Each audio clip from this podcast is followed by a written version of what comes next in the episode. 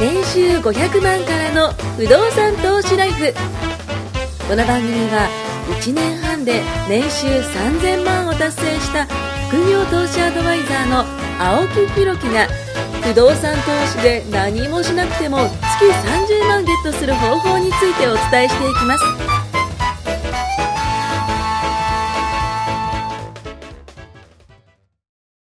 お願いします。お願いします。えー、今回149回目ということで、とうとう150回目を目前としたねお、えー回になりまして、はいまあ先ほどちょっと計算した156回目で、だいたい3年になるということなんで、まあ次回のね、収録には僕らはだいたい、えー、まあ3年目を迎えると。ね。まあ、ポッドキャストの中では結構長寿的な番組じゃないかなと思いますね。大体なんか僕もいろいろポッドキャスト見るんですけど、まあ、10回ぐらいで終わっちゃう人もいれば、頑張ってんな、この人って言ってもまあ、お経みたいな番組多くないですか？お経もうポンポンポン。なんかもうあ、そうそうそう、もうずっなと。これ誰が聞くんだろうじゃあみたいな BGM でごまかしてるところとかもあるんですよ。なんか音楽が後ろに流れてる。い。僕らの、あ、僕らのってなかったですよね。完全に喋りだけど。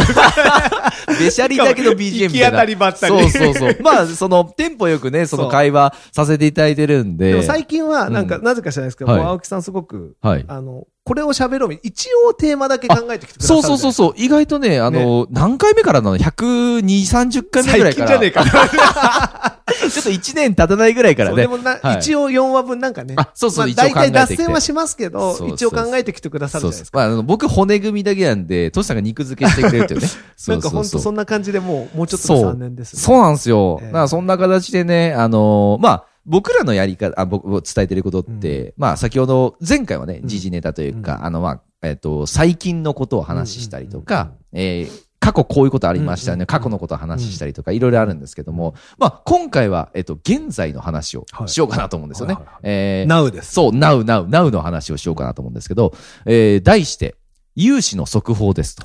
はい。融資ですね。融資条件。ね。あの、皆さんお金借りたい方もいる。まあ、不動産投資やってる方だったら、融資という言葉を避けては絶対に通れない。ねうん。と思うんですよね。まあ、この融資の現状、まあ、速報をちょっとしていきたいというふうに思います。まあ、結論から伝えると、不動産投資の融資、うん今ね、残念ながら遅いんですよ。うんあの、こう出してないわけじゃないですよ。遅いっていう。これなんでかというとね、えー進むのが遅いってことです。実は財源はね、たくさんあるんですよ。そう、貸したくてしょうがないですよ。そう。貸したいもの、あ要はお金はあるんだけど貸してない。うんこれがですね、なぜかという理由を伝えます。まあ今の融資ってコロナ系の融資、いわゆるコロナで、えー財政が、えーあ、財政じゃない、運営が、うんえーそれこそえー良くないからうん、お金を貸してあげてくださいねっていうこの流れが強いです。まあコロナ系の融資ね、移行されてます。まあそちらを先にやれっていう金融庁の指示があるんです、これ実は。で、銀行の当座預金の中には、これ僕知らなかったんですよ。3つあるらしいんですよね。えーまず銀行が持っている一般当座というものです。まあ小切手などをね、扱う口座ですね。で、日銀の当座。うんまあ、あの、日本銀行ですね。うん民間銀行が日銀に開設している口座が、えー日銀当座。で、3つ目が政策当座。うんで、この3つがあるんですけども、実はコロナ融資に使われてるっていうのは、この政策当座。まあ、いわゆる政府が貸し付けるお金。うんここのみを使用してるらしいんですよ。なので、この当座の中に、まあ、3つのこう部屋があって、えーそんな感じなんですねそうなんで政策金、政策当座の方からお金をバンバンバンバン出してるんですよね。で、これはあの、国からの命令をされてるんで、そこからどんどんどんどん出すしかないってことで、そっちに手が回っちゃってるみたいな感じなんですよ。で、ここはね、実はね、金利がつかないんですってう。んだから銀行側として皆さん銀行だと思ってくださいね。銀行でお金貸す側だとしたら、何をしてるか。銀行は何で利益を求めてるかっていうと、金利で回収してるわけじゃないですか。ただ、コロナ融資に使われるこの財源っていうのは、政府が貸してくれるんですけど、そのお金をまんま渡すんですよ。うんなので、金利はこれ実はつかないんです。渡しだけなんですそういうことです、そういうことです。ここは金利がつかないものなので、ジャブジャブ出しても銀行はね、全く痛くないんです。言うてしまっても。逆を言えば利益もつかない。利益も出ないところです。そして、日銀当座っていうのは現在マイナス金利がこれ発生しているんで、銀行がその日銀にお金預けてるんですよね。実際に。お金預けてるんですけども、これ預けてると、なぜか金利が取られるっていう、預けてる人が金利を取られる。あーマイナスなんですそう、マイナス金利なんですよね。でも、本来だったら僕らって普通預金って、銀行にお金預けてて、すげえちっちゃいですけど、なんか十何円とかつくじゃないですか、うんたまに。な、な、1数円円とかそうそうそう。まあ、0.001%しかね、普通金利はこうつかないんで、100万円預けても年間で10円しかつかないんでね。まあ、あの、全然金利はつかないんですけども、それは僕らが金利をもらってる側じゃないですか。でも銀行が日銀に預けてるお金があるんですけど、それは金利取られちゃうんですよ。預かってるから預かり料くれよ、みたいな感じです。まあ管理料みたいな感じですよね。こういう形で取られちゃうんで、めっちゃわけわかんないんですよね、その部分に関しては。まあこういう形でマイナス金利が発生してるんで、えー、銀行預けてると金利が取られる。で、これをね、2016年に緩和でもうなってるんですよ。これ実際実。まあ皆さんも知ってるとは思いますけども。うんで、不動産の貸し付けに関しては、銀行が持っている、先ほど伝えた一般当座ってやつと、この日銀の当座、うんこの二つを合わせて融資するんで、ここで金利が確定され、貸し出しをされています。で、銀行としては、お金、ね、これ儲かった方がいいんで、不動産にね、実はお金は貸したいんですよ。だってコロナ融資に貸したって、銀行は全然利益がないんだから、だったら不動産っていう担保が取れて、そう、しかも回収もできて、金利も取れて、儲かって、安全かつ儲かる。一番いいじゃないですか。だそういうところにね、お金を出したい。本当は出したいんです。でもコロナ融資を先にしろと、大上から言われてるんでできない。で大体ね、半年ぐらいかかるらしいんですよ。融資のこの条件が決まったりとか、えーじゃあ融資しますよって決まる場合にね。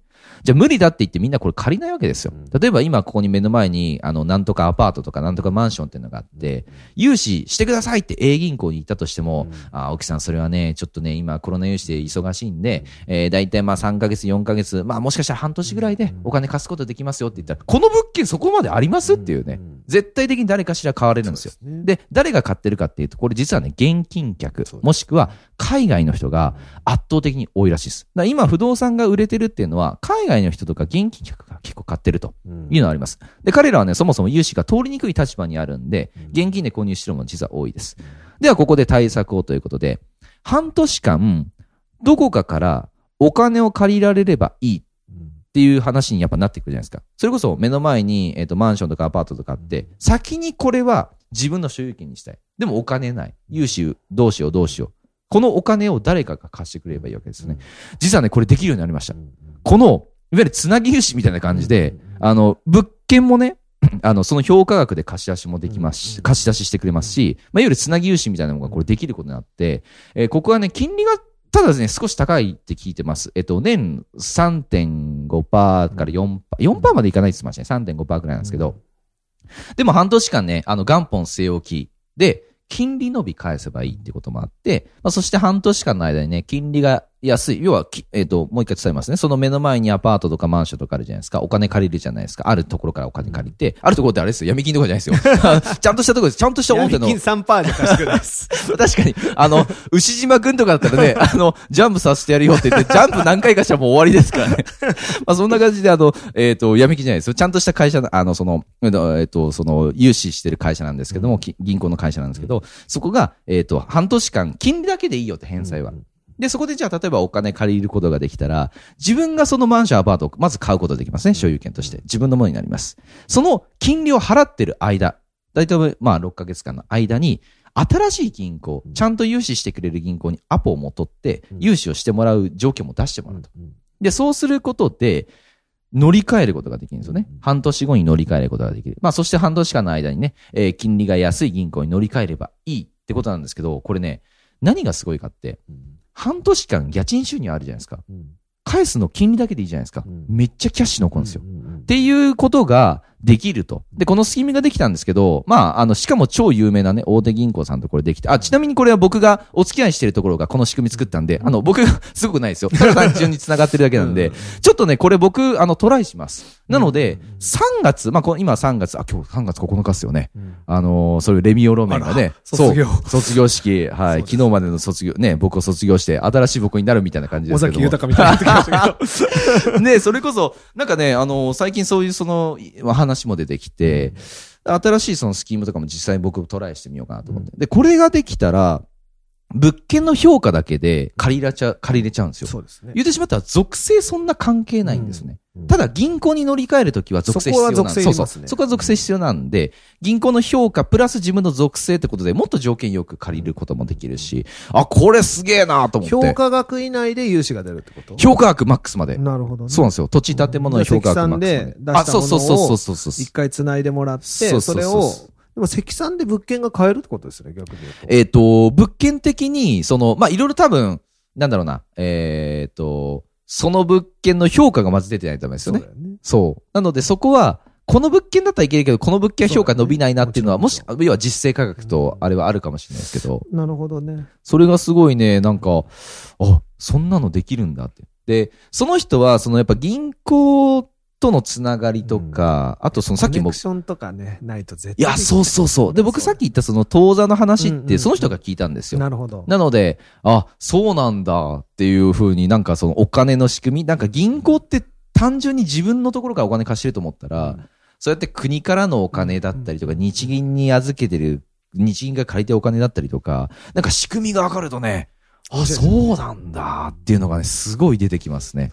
この学校じゃないとこで習うこういうのって一番面白いですよね。わかる。学校ってお金の授業しなかったですもんね。本当マネーというねそう、マネーリテラシーが低うんうんうんうんい日本人特有のね。いや、そうっすよね。道徳とかね、そういうのありましたけど。まああったけどね。まあ同じぐらい投資もやればいいのにいや、そう。なんか国語算数、理科社会、投資とかね。そう。うん。なんかね。経済。そうそう、あ、経済。でも経済も、なんか結構、違うんですよ大きいじゃないですかそうそうそうそう経済学っていうその概念とか、そうっすよね。大元の話ぐらいで終わっちゃうから。じゃなくて実生活レベルに落とし込んで。なんか FP 的なものとかね、そうやった方がいいと思うんですよやればいいのにって思う。そう、そうなんですよ。FP の知識あって邪魔すること一個なもない、からね。一個もない。ほんと3級ぐらいまでうんは、皆さんもテキスト買ってやってほしい。そう、3級ぐらいだったら多分、あのーまあ、い、えー、2、3、2週間ぐらい、うん。まあ本当に知識ない方でもそうそう2週間ぐらい、ちゃんと勉強すれば取れるし、あ、そうなんだ、俺ってこんなに税金取られてんだとか。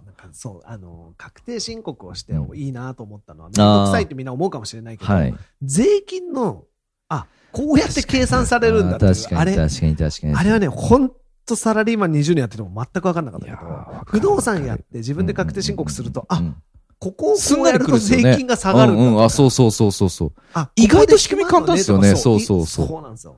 実際に全部の計算はできないけど、うん。自分でなんとなくの方向性がつけられるじゃないですか。うん。だから、すごいやった方がいいと思う。いや、そう、だから税金の、まあ、お金の知識ってじゃあ何なのかっていうと、こう、いろいろありますけども、まあ、一個税金ですよね。今言ったその税金っていうのもそうだし、あとは、えっ、と、まあ、不動産みたいな金融商品とかもそうだし、あと、お金の使い方の部分、それこそ、増やす部分と、えっ、と、節税す、まあ、えー節税じゃない、えっ、と、節約する部分。本当に格安シムに乗り換えるだけで僕お金の知識だと思うんですよ。だって毎月毎月僕もそのドコモを使ってましたけど、キャリアの時は1万、1万5千とか普通にかかるんですよ。でも今楽天に変えたんですけど、だって1年間ただっすもんね。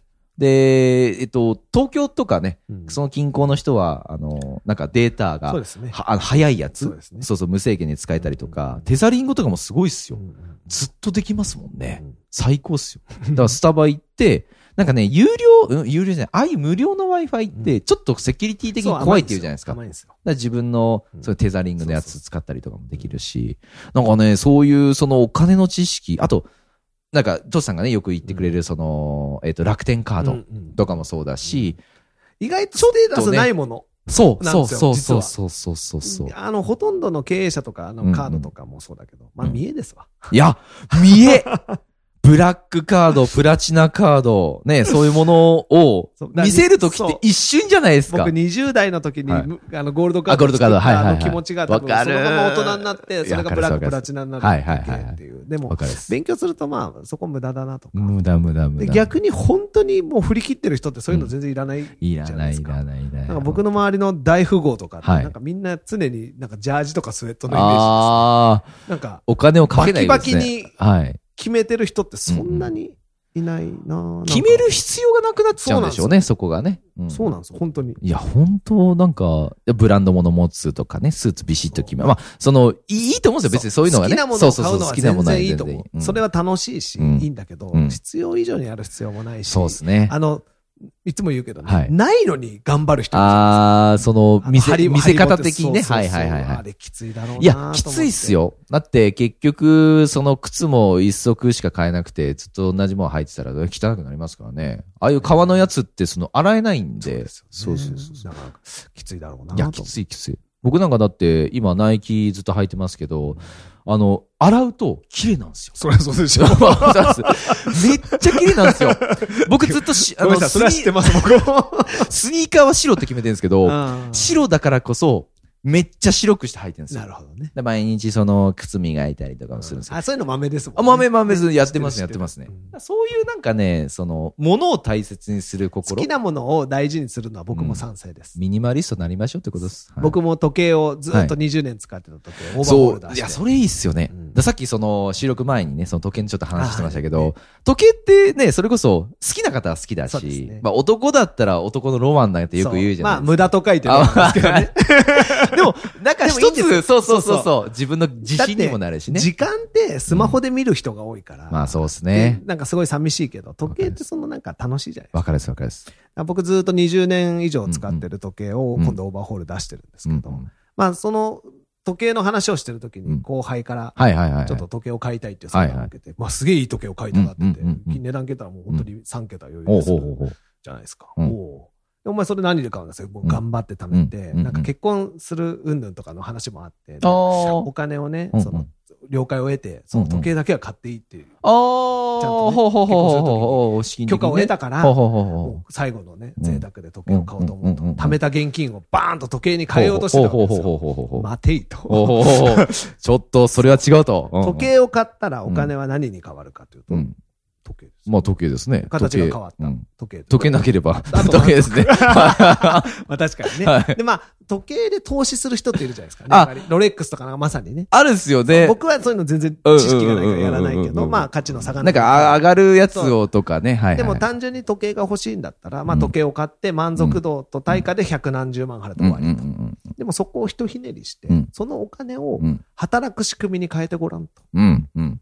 うん。その百何十万を毎月何万か生む仕組みうにん。変える。いわゆる投資ですよ。うん。うん。で、その投資にすると、他に働いてもらうとうん150万、130万、その時計なりの値段の現金っていうのは、はいずっとその現金のまま、配当なり利息なりを生むわけですよ、ねそうですね、そうですね。普通預金じゃダメですよ。うんうん1円とかしか。まあさっき言った通り、あの、1年間で10、0.0そうそう、10円しかね。意味ないでしょ？そうあれじゃあ、時計買えないですよし。かも利子所得取られますからね。そこにも税金取られるのって。0.2%あそうそう20%も20%取られますからね。8円になっちゃうってね。でも、例えば、それが100万が、まあうん何万かを生む。はい1万でもはい2万でも生むってなったら、はい。じゃあそれのう、ん。でくれるお金の範囲内でう、んそれを分割で買ってごらん。借りる力がお前にあるならばう。ん、うん。要するに、滞納してないとか。はいはいはい。ブラックでまあブラック的なねい。まあ、それは綺麗っていうのも一つの力です。うん、確かに。じゃあ、審査通ったじゃあ、借りれたよと。うん。したら、毎月の支払いはうん、時計の代金。月3万、2万払うわけですよ。でも、その百何十万を働かせて、同じだけ生んでくれたら、どういうことが起こるか。うん、うん、うん。時計はすぐ手に入りますわな。そうですね、そうですね、ですね、それから3目の前にありますね。年ローンを払ってくる。はいはい。その3年ローンは先ほど現金を働かせた仕組みに払わせるわけですうよ。んうんん。そうすると、右から左にお金が流れていくのは見るう。ん、必要はあるけれども、時計は手に入ったしうん、お金は働く仕組みに変わっただけですよ。ん、うん。3年経つとどうなるか。うん。時計は手元にローンが終わった状態ですねやっと自分のものになってうん、気に入った時計をずっとしてう。ん。お金は働き続けた後もうん、まだ働こうとして、お金は減ってないんですよ。そうですよね。お金はずっと働いてくれますかそらね。したらどうなったかっていうと、うん現金でその時計をもし買ってたら、百何十万を通して終わりなんです終わりですね。時計だけ手に入ってよかったね。ねでも、ひとひねりすると、うん減ってないんですよ。うん。時計は手に入った。お金も減らなかった。むしろ、最悪時計売っちゃったらね、その分ボーンと儲かるですからね。だし、うんお金もさらにその後も働こうとして頑張るわけうんですこれね、うん。知ってるか知らないか、そうっすね。これやばくないですか？いや、だから今のさっきの無無知はコストじゃないですけそどう、本当これ、あの別にすごいわけじゃないじゃないですか。そういう知識知ってて実践してる人は、ただで、まあ、さっきトシさんに言ったの、ただで時計が手に入っそて、しかもお金は残ってて、時間も味方につけたからできるんですよ。そうそうそうそう3年というその分割で借りたことによる、だからお金借りるのは全然いいと思う。うん、うん。悪い借金といい借金とあるけど、うんそうですねそうですねこれが何にも生まなくて、うんただただ時計が欲しい。現金もない。ああ、そうですね。もうでもあの時計欲しいってなって組むのは悪い同じローンなんですよ同じローンなんですよ。同じ場所で組む同じローンなのに、お金もないのに欲しくて欲しくて我慢できなくて時計を分割で買ってしまうっていうのは、うんこれは、まあ、良くない。まあそうですね。なんか、年収に見合わない時計をね、買っちゃったりとかも、まあ、わかる、ロマンはわかるんですけど。で、も、現金を一生懸命貯めて堅実に買おうとしてた子が、うんさらにそのお金の働かせ方を知ってしまうと、うん、うん。それも減らないっていう、この魔法のような。そうですね。それはすごい。これは実はうん車にも当てはうん。まるし、うんいろんまあ、なんでもいいですよね時計、車。ローンで買える家ものは全て実は代替できてしまう。確かに。パソコンなんか一瞬で買えますからね、そんなね。で、この知識を教えてあげることで、まあ変なコンサルになるわうんうんうんけですよ。うんうん。確かに確かに。で、僕はそのついてって、まあうんその銀座に行ってね、はいはいはい時計屋さんあ座銀でシースーを食いながら。シースは食ってないですけど。でも付き合って、その行ってる間に、まあ、じゃあ、そんな人に説明してたらこれは素晴らしいじゃあ俺もやろうと。あ、それで今、あの、リシャールをしてる。何千万という時。でも、そういうことじゃないですか。はいはいはい。で、これが、ポンと例えば家の貯金を全部はたいてうん。買ってきたよって言ったら、うん多分奥さんも激高すると思うんですよ。まあそうっすよね。でも、僕ほんとついてっただけだったから、はいはい。そのノリで買ったんで、家にでかい箱と袋持って時計して帰ったら何買ってきたんですかまあそれは、時計をみたいな。な、な、なんて言われ、で言われました？なんかえ、。それ高そうだけど、みたいな。すげえ豪そ華な袋そこはあれなんですか？あの、いや、でかい箱と2万とかっていうい話。やいや、あさすがにそれはバレます。あバレる箱が2万以上しそうですから。だからそれは確かに、高級時計ってちょっとね。そう、でも買った後家に、金は減ってないと。仕組みで買ったから。使ってないと。それすごいわ。説明できるけど、うん。これ、奥さんに何も言わずに買ってしまったと。帰りの電車、あちょっとやべえかもと思いながら。で、次の日の朝、あの、隠しといて、次の日あ、ご飯食べるときにうんうん出して、実は時計を買ったと。うんうんうん。まあ、何やってくれてんだみたいな感じになるんだけど、でも違うの。こうしてこうやって仕組みでこうやって、うんうんうん実は俺はお金は払ってないんだ。え奥様それを理解されいや、ますされないです。あ、ですよね。何言ってるかよかった、よかった、よかった。あの、僕、同じことを僕やったんですけど、全く理解されない。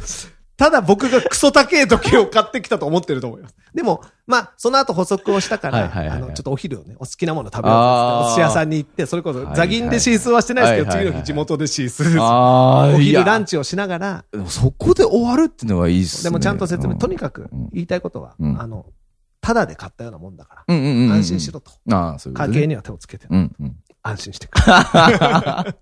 ね決め台詞を言って、ねあの、お寿司。そう、ねお寿司も食べれて。ああ、これれはいいこと。すごいだかならまあ、よく、最近言われるのは、よくわかんないから任せてる。ああ。最近よくわかんないって言われますわね。あの、家計簿も、うちの奥さんはつけてないんですよ。あ、そうなんですか全部僕がやってる。すごい。さすがっすね。でも決まったね、使う食費はいくら必要だとか、うん現金でいくら欲しいかを聞いたら、それは渡してます。でもそういうのも結局給与で渡せばいいわけです。まあそうそうそうそうですね。で、それ以外になんかうんうん入り用な時は、うんうんあの、楽天カードの家族カードがあるわけですよ。そうですよね。これで一応ポイントも貯まるし。使えるから。それはすごい。で、給与口座は僕実は給与口座のはいカードは渡しちゃってるんですよ。あ、じゃあ見れるんですね、奥じゃあさんはね。給料は、だからもううんほとんど使ってないですよ。多分だはあ。そういうふうにいろんな仕組みがあって、うんで、まあ安心してるから信用してくれるあ、まあまあそうですね。イコールで安心そこでちょっと調子こいて、はい僕ちょうど車が車検なんですよはいはいはいはい。この仕組みでいけば。お車もただフェラーリを買うと、盛るのやめてください。むせてしまいました。リシャールね、してあの、フェラーリ乗せたら、もう、ドサすごいみたいな。や、僕もともと車好きじゃんはいはいはいはい。でもまあ、そんなバカみたいに高い車じゃなくてもいいけど、ちょっとあ、それ自分用で買うんですか？好きな車に乗ろうかな。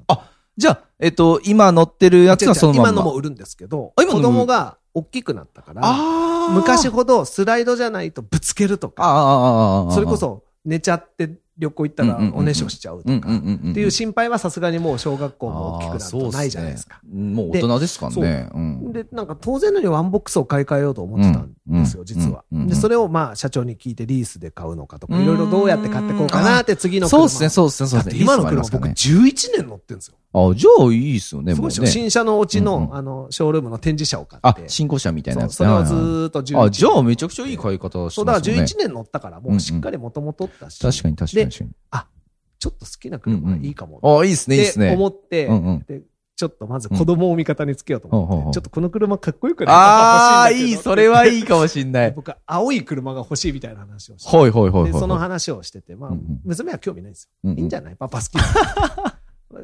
娘も娘で大人ですね。だってもうね、乗るだけだ。ああ。臭くなきゃいいとか言われて、まあまあ大丈夫ね。夫でも、その、あんまり派手な車とか乗ると、ちょっと妻はやっぱり嫌が、奥さんも嫌がるかなと思って。だから今度、実はショールームを予約して。ええー、トスさん何買うんだろう。いや、えそんな大したことないです。本当ですか？で、今度ショールームを大した予約ことないが。してう、んうんうん。えっと、今度一緒に行くんですよ。はいはいはいはい。勝手に買わないでねって一言。あ、じゃあ一緒に見に行くんですか？事後報告やめてって僕の得意技です。まあまあマンション買っちゃったみたいな。事後報告マンション。時計ってきて、車までね、確かに地獄だとね。車は私も横に。あまあまあまあまあ免許ないから、横に乗るだけああ、それは確かに確かに。すごい言われたのは、うんうんなんかあの家すげえ、すげえ車が止まってて、うんうんうんうんなんか何してる家なんだろうみたいになるのうんは勘弁して。いああ、はあはあやはあはあ。これはやりすぎちゃいかんな。はいはいはいはい。思ってあー楽しみだな逆に言うと僕は今回は、いやうん、キャッシュで。貯められたおうん金。の中で買えるものにしようと思う。キャッシュをまず見せて、はいはいはい。あ、これがあるんだぜと。あると。だから現金で買えると。はいはいはい。でも、あえてローンを組んで、うんこの車のためにあるお金を運用するとこうなって、ああなってって、もう一回改めて説明しようと。はいはいはいはい。あ、でもそれだったら逆に仕組み分かってくれればね仕組みも分。かってくれるだろうし、お金が減らない、なんとなくの。むしろどんどんやっちゃいなさいよってなるんじゃないですか。味方につくんじゃないですじゃあ。フェラーリで。いいっすよね。でもね、僕本当は前も言ったかもしれないけど、クーペが好きなんですよ、車って。ああ、ツードアのね。うんで昔そういうの乗ってたんで。はいはいはいはい BM とか、ベンツとか、はいはいはいはいそういう系をずっと乗っててうんうん、急にワンボックスになったうんうんうんで。ここで一気に2枚クーペに戻そうかなと思って、ちょろっと言ったうんうんうんうんら、ありえねえって言われてあまあ、お後ろ乗るんだったらね。子供が乗るのにね、まあそんな椅子倒だそう倒してね。やんなきゃいけないですかね。確かに確かに。はいわかりました。そこはドアにしてあえて高い壁を先にぶつけ、これは戦略ああ、そういうことね。ぶつけて、クあーペはじゃあ我慢するからの、うんうんで違うやつね4枚ドア。何を買うにしても、ドア4枚あるじゃんで、押し切っちゃうと。さすがっすね。一応ね、うんうん本当はこっちが欲しいけど、うんうんうんうん。みんなのために妥協もするけど、うんうんうんうんちょっと僕の夢も叶えていいかっていう、この落としどころそれいい、それいい。しかも、ローンも無理してないと。現金で買える範囲の車にしたからう、ん。なんかあったらバンって。でも運用させたらうん減らないから。なんか、ただトスさんのねいいその生活スタイルだと、その、ただで車も、そうですね、あの、時計も手に入ってそうなんで、すまあ、その、ちゃんとした現金がないとね、これできない、あの、やり方ですけおど。金で買えないのは愛だけです。ああ、かっこいい。かっこいいですね。まあ、じゃあ、それで終わりにしましょう。お金で買えないのは愛ということで終わりたいと思います。ありがとうございます。はい。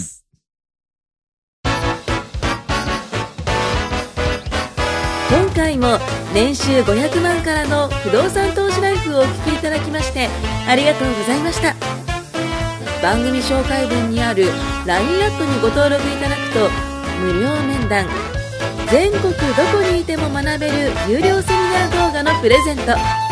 そしてこのポッドキャストの収録に先着で無料でご参加できます。ぜひ LINE アットにご登録ください。